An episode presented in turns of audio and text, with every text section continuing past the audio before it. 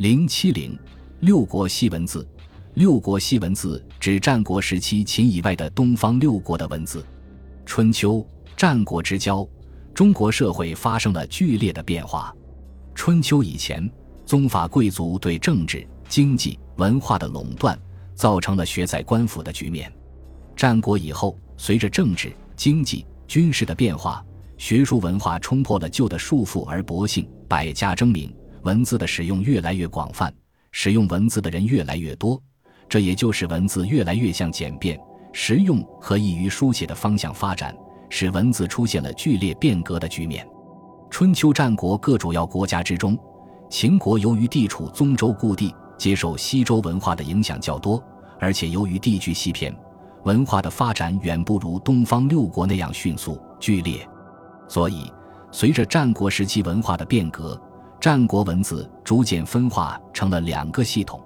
一个系统是西方的秦系文字，它在形体上还基本保持着西周晚期的文字作风；一个系统是东方六国的文字，形体、作风呈现出和西周、春秋文字大相差异的形式。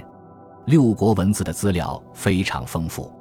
这一时期发现的实物资料有金文、陶文、玺印文字、货币文字、帛书和竹简。除此之外，《说文解字》《三体史经》等书籍，残石也保留了一些战国时人用六国文字写的经书文字，及传统文字学上经常说的古文。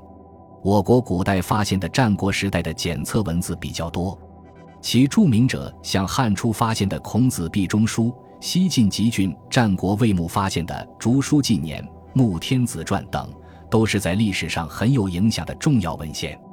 说文解字》中的古文，即是孔子壁中书一类文字的记录，因此从实际上说，它也是一种竹简文字。只不过由于它发现较早，经过反复传抄，字形上可能已有相当的错讹。和西周春秋文字比较，六国系文字有下列显著的特点：一、简体字盛行。简体字是一种有别于正体的形体简省的俗体字。由于文字使用越来越频繁，使用的范围越来越广泛，文字就不得不向简省化的方向发展。六国文字的简省化，除了结构和笔画的简省，笔势亦较西周春秋文字趋向平直，这也是文字简省的一个步骤。六国文字也有一些较前繁化的现象，像原先较简易的字写作写作，不过这不是当时文字趋向的主流。二。由于当时各国文字简省变化的程度、风格不同，地域特点比较突出，文字异形的情况比较严重。所谓文字异形，是说六国文字不但跟秦系文字差别很大，六国之间彼此的文字面貌也有很大差别。例如，除此之外，同一个文字，不同的国家所用的偏旁也往往有很大差异。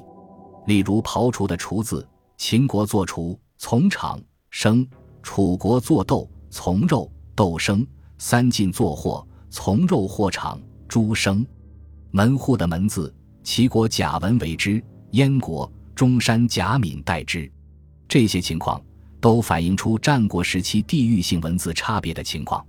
六国文字的大力减省形体和地域差别造成的文字异形，使战国文字的面貌和西周春秋文字差别很大，呈现出一派纷乱复杂的局面。这种纷乱局面的形成，跟诸侯立政不统于王有关，也跟文字越来越追求实用性、简易性有关。战国文字使用的范围极广，很多文字出于下层人民之手，草率省简以为常，不大讲究刻意求精，由是俗体文字就得到了大力的发展，正体文字受到了很大的冲击。